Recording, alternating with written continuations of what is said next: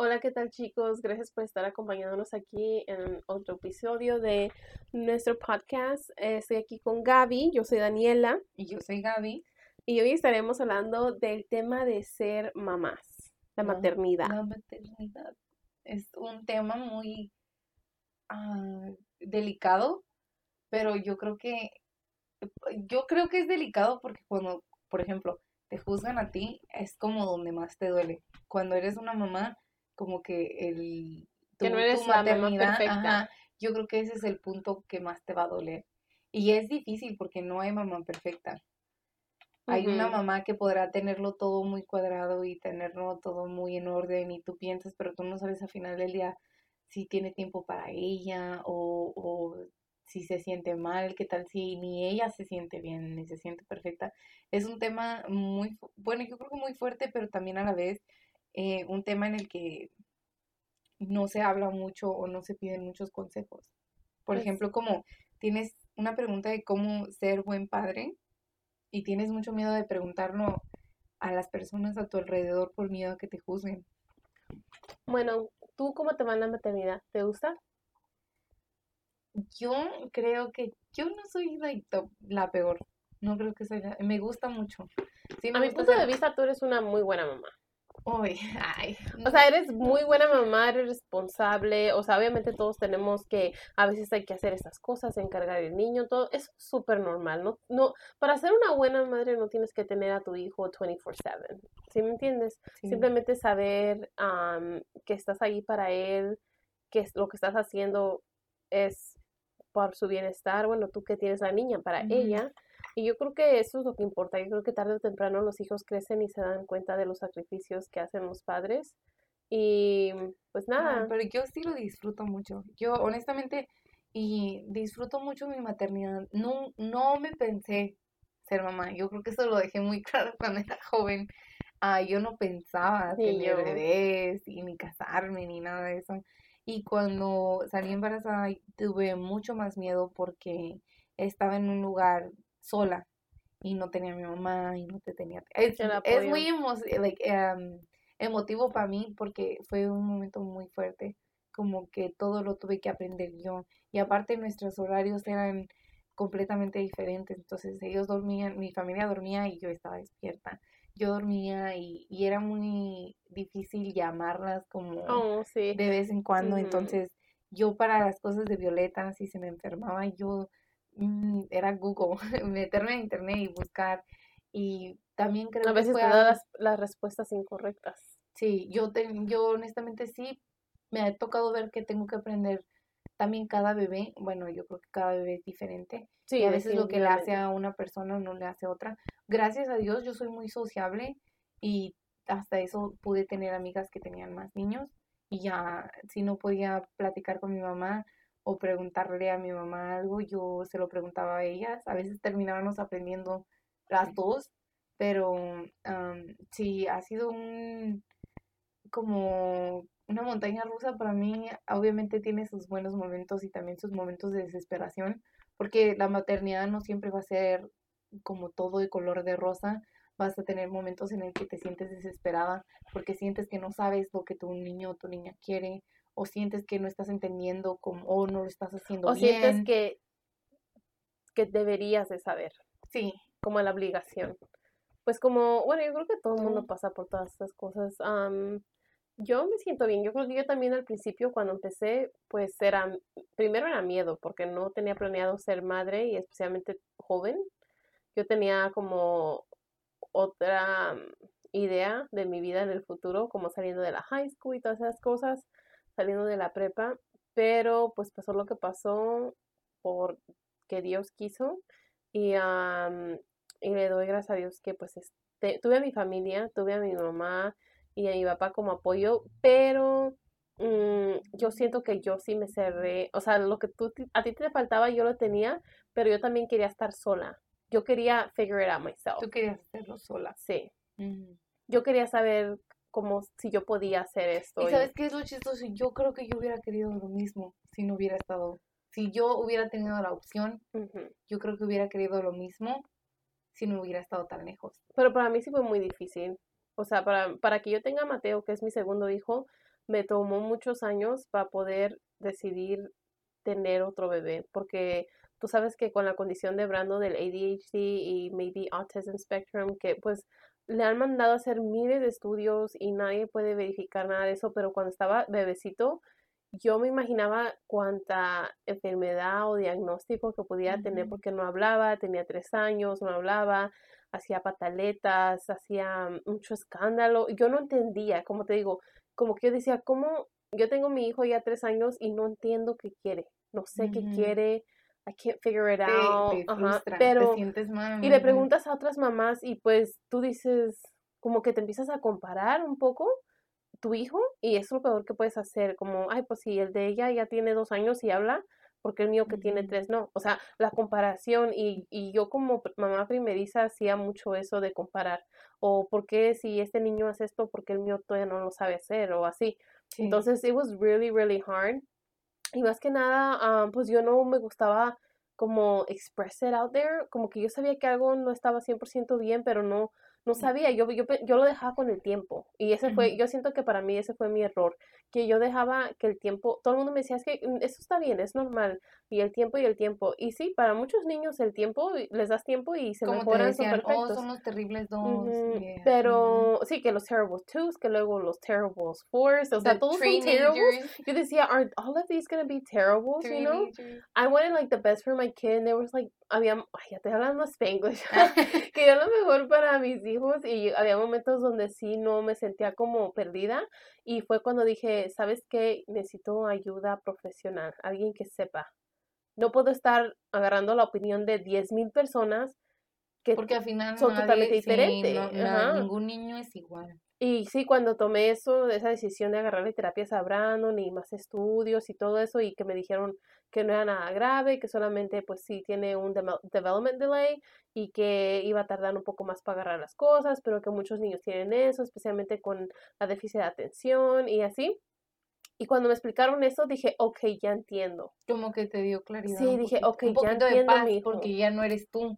¿Me entiendes? O sea, tú sentías que tal vez tú no estabas conectando con tu hijo y tú no sabías lo que tu niño necesita, pero ahora sabes que es algo de los, o sea, algo que se tiene que trabajar de los dos y que pues sí, a lo mejor tiene Y cuando aprendes qué es, empiezas a, cuando, bueno, como Brandon de déficit de atención, cuando aprendes qué es, empiezas a saber controlar la situación.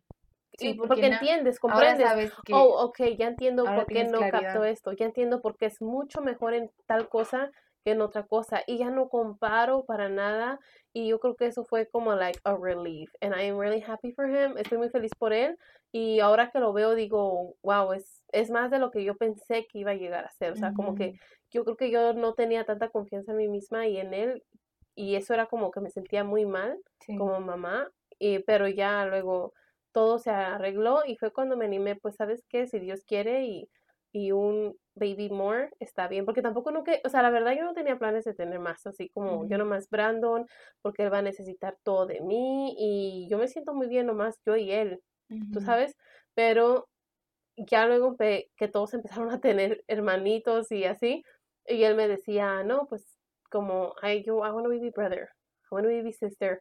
Y era como esa presión de él, pero también era la presión de mi mamá y de, y de, la, familia y de las amigas y que se le está pasando y que si lo dejas crecer, que no va a tener con quién jugar y que volver a empezar otra vez. Y luego me, pues la verdad que a ese punto sí escuché, yo creo que los consejos de todos y, y dije, bueno, si es lo que va a ser, va a ser. ¿Sí me entiendes? Y dije, creo que esta edad es la edad correcta y si no lo hago ahorita, no lo voy a hacer después. No me voy a esperar para hacerlo más, más, después. Tarde. Ajá, entonces, no, pues todo salió bien. Yo creo que Brandon y Mateo, a pesar de que chocan mucho, también se entienden mucho, porque Brandon todavía juega con él, le tiene un poco, un poco de paciencia, porque Mateo es tremendísimo, pero, pero no, o sea, yo creo que todo pasa por algo y, y estoy muy bendecida con los dos y, yo creo que Dios a mí me hizo la mamá que soy. Todos tenemos como que una personalidad porque I am a boy mom. o sea, yo siempre lo supe desde, hace, desde antes de tener hijos, que yo conectaba mucho más con los, niños. con, la, con los masculinos, ¿se entiende? Con, como que yo me, bueno, pues crecí en los ranchos, crecimos en el rancho con puros con nuestros primos, primos, Casi de nuestra edad, pues sí teníamos primas y amigas, pero eran igual que nosotras. O eran mucho más mayor que nosotras y todos los de nuestra edad eran hombres, o sea, eran niños, todos, pues yo crecí casi con puro chavo y así, entonces, no sé, eso como que, I don't know, que la vida te cosas son meant to be, you know? Mm, yo también creo que sí, todo tiene como una razón de ser, y si somos de alguna manera, uno no sabe por qué o para qué después. Pero el ser mamá es algo que siempre te va a dar miedo y siempre te vas a tener muchos miedos al pensar y al ver tu bebé tan chiquita como de Violet, mi niña Violeta. Yo tenía muchísimo miedo muy por muchas cosas. Yo tenía miedo que me la juzgaran porque pues yo había básicamente criado a mi niña allá un buen tiempo sola. Tenía miedo de que no aprendiera bien, como que no entendiera y mucho, muchísimo, muchísimo me lo decía mi familia, habla el español, es que esa niña no va a saber español, ay, esa niña no nos va a querer hablar en español, o esa niña no, no va a querer ir a México y no va a querer hacer eso. Sí, es la que más se cree mexicana. pues por eso yo tenía tanto miedo, pero yo aprendí ya mejor a dejarlo ir porque tú no sabes qué es lo que te viene en un futuro y no sabes cómo va a ser. A final de cuentas va a crecer y va a ser una persona y va a tener su personalidad y le van a gustar sus cosas. Entonces que tú te estreses y digas, ay, pero es que cómo y cómo y cómo, porque yo tenía mucho miedo de que Violeta no me fuera a hablar español o que no fuera a ser independiente. Y me decían, ay, la papachas mucho, ay, la tienes mucho aquí. Pero yo agarro a mi hija y voy y la dejo con la tía y me dice bye y ya está me diciendo que me vaya. No tiene, sí es apegada a mí. que tienes que cortar el cordón No, pero o sea, somos apegadas, yo creo que también por lo mismo de que esto, estamos juntas, yo y ella.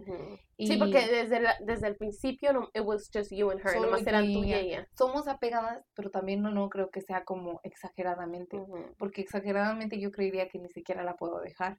Y no, ella se va, juega, se queda. Si le llevo con alguien nuevo y le digo, ¿sabes qué? Esta va a ser tu babysitter no me hace show, no, es hasta eso Violeta es muy, una niña muy buena que ni yo me la creo, ni yo me la creo que sea tan portada y aparte trata, como trata de si no, si no lo entiendes en inglés, se queda pausada y como pensando cómo, te lo va a decir, ajá, cómo te lo va a decir en español. Y es muy outgoing, es muy activa y muy social. Entonces, eso también me gusta de ella. Yo creo que por esa parte yo tenía Porque los niños aprenden de uno también, ¿sí me entiendes? O sea, ellos imitan lo que ven, esa es una de las cosas. A mí, gracias a Dios, créeme que la terapia de Brandon no nomás le ha ayudado a Brandon, también me ha ayudado a mí como mamá, porque hay veces donde yo estaba lost, yo no sabía qué hacer y yo le preguntaba a la terapista, ¿qué hago para hacer esto? ¿Qué hago para que deje de decir esto o hacerlo tal cosa que no esté apropiado? Y ella me daba unos consejos que para nada. Es que nosotros nos quedaron como de que te portas bien o te portas, bien. Si me entiendes, te calmas o te calmo. Entonces, es como que yo decía, es que no puede ser así todo el tiempo, tiene que haber una forma correcta de hacerlo. ¿Sí me entiendes? Yo creo que es la paciencia y la verdad que a veces yo me pierdo, salgo de control, pero yo siento que mis hijos, como te digo, amo boy mom y soy dura y estricta con ellos, pero es lo que ellos necesitan y gracias a eso también he podido como controlarlos en cierta forma, porque si yo fuera muy dulce y muy like suave con ellos, no se me fueran. o sea, me salieran del carro. Y a ver, una pregunta, porque yo me imagino, y ahí yo no me imagino, yo sé, hay muchas mujeres allá que aquí afuera que nos van a estar escuchando, que son mamás y que tal vez tienen miedo a preguntar o a pedir un consejo. Dime tú como persona, ¿tú te sientes menos o peor madre por pedir el consejo? No, yo no me siento menos. Al contrario, ¿no? Te da más. Sí. Te da más sabiduría, conoces más a tu hijo y puedes. Y a mí me gusta decir, cuando yo escucho o veo que a la mamá le están haciendo un berrinche en la calle o que ciertas acciones que mis hijos también han hecho, yo no me gusta juzgar. Al contrario, me gusta decirle como, don't worry about it, así son ellos, a mí también me pasa, ellos también hacen lo mismo. Oh, you're okay, you're doing a good job. Echarle ánimos a otra mamá. Trabajo. Sí, porque yo creo que lo peor para la gente que lo hace, lo peor, y me pasó, es que y yo no me lo puedo quitar. No, yo no me puedo quitar eso de la mente, y ese es el tipo de personas. Fíjate que no me pasó mucho, obviamente sí me decían, ay, la tienes muy apapachada, pero que me dijeran, estás haciendo esto mal, tú estás haciendo esto mal, like, tú vas a afectar a tu niña porque tú estás haciendo esto mal. cuando me, literal te apuntan el dedo, una, no se te quita y, te da coraje. Y después te das cuenta que pues en realidad lo que ellos opinen no tiene nada que ver, pero en el momento sí te duele, like, te duele porque te quedas pensando qué tal si sí, y te quedas como que en eso. Ya ahora yo doy la vuelta y, y no es de juzgar, sino es que, ¿por qué voy a dejar que alguien que, y una persona igual que yo, que tenía un bebé y que su bebé es completamente diferente al mío, me dijera a mí, estás haciendo esto mal? No se me borra lo que dijo, pero yo me acuerdo que en su momento fue hasta como un coraje que me dijera eso. Una ofensa. Sí, fue como, yo me sentí, sí, yo me sentí bien mal. Yo me sentí ahí. Pues yo creo que a veces eso pasa y siempre va a pasar en todos lados, pero la cosa es aprender de eso y decir, ok, si esa persona me dijo esto y me sentí mal, yo nunca quiero hacer eso con alguien más. Simplemente, no, puedes decirle a esa persona, ay, no me gusta decir eso. O sea, simplemente aprender de eso y pues ya. Pero no sé, yo, yo fue algo que lo tomé y lo analicé para ver si, porque tal vez te yo en personal, un, consejo. Si no viene de un doctor, yo no me tomo ni la opinión, la opinión de nadie, personal. Si no viene pues, de un doctor que yo digo, bueno, estudió. Tienen 10 hijos y lo que sea, pero todos son sus hijos. Y otra cosa, hay que estar orgullosas de siempre querer ser mejor madre, ¿sí me entiendes? Porque hay muchas mamás que nomás tienen a sus hijos y pues ya, o sea, como que los dejan quedarse a como sea, no se preocupan dónde están, con quién están, con quién se juntan, qué ven en televisión, qué ven en los teléfonos y pues no sé. Eh, en mi opinión, así como... Tratar de ser mejor siempre es algo bueno. Sí, querer ser mejor como mamá. Obviamente no estar como like, ahogando a tus hijos, pero que te importen, eso demuestra mucho, muchas cosas bien de ti. Bueno, ay, la verdad es que sí, sí es un tema un poquito como fuerte, pero es yo igual. Creo que animo a todas las mamis que están ahí afuera y, uh, y que aprendan y que todos nuestros hijos son diferentes. Está bien, aparte una cosa, todo pasa. Y está bien equivocarse porque de allí aprende uno. El tiempo pasa también, o sea, que piensen, no sé qué voy a hacer, no sé cómo le voy a hacer con estos niños. Acuérdense que el tiempo pasa y el día de mañana vas a extrañar que tu niño sea así de chiquito y vas a extrañar los momentos. Entonces, no hay que ser, no hay que tomar todo a pecho ni tener coraje, tratar de dejarlo ir, como por ejemplo si hace una travesura, ok, lo toman, lo hablan y déjalo ir, no te lo quedes porque ya te rompió ese plato y ahora ya estás enojado con él todo el tiempo por el plato, porque al final del día todo, todos esos como corajitos no importan mucho. Si tú tocas el tema y, tratas de solucionarlo y ve, hacer lo que vea que pues no estuvo bien y así, ya después dejarlo pasar y disfrutar el momento porque nunca sabes, ya el día de mañana ya, like, Violet, ya está en la escuela. Y fue como sí, abre los ojos y dices, wow, ya, están creciendo. Y el día de mañana ya no va a querer que la ande agarrando y que la ande abrazando y el día de mañana no va a querer contarme nada. Y hay que ponerle atención a sus hijos también. Yo creo que hay que escucharlos cuando tienen, aunque desesperan, porque como vaya y me dice, mami, acuérdense, mami, todas tenemos nuestros dificultades, nuestros errores y todos aprendemos así como la mamá aprende, el hijo aprende, el papá, toda la gente aprendemos, nadie es perfecto. Mm, todos entiendes? La única persona perfecta es Dios. O sea, es el único perfecto y no hay que esperar la perfección de nadie más. Eh, simplemente trabajar en eso y, y desearle y tú trabajar en ser buena madre y esperar que eso dé frutos buenos. Bueno, pues muchas gracias por acompañarnos y um, pues, un saludo a todas las mamis.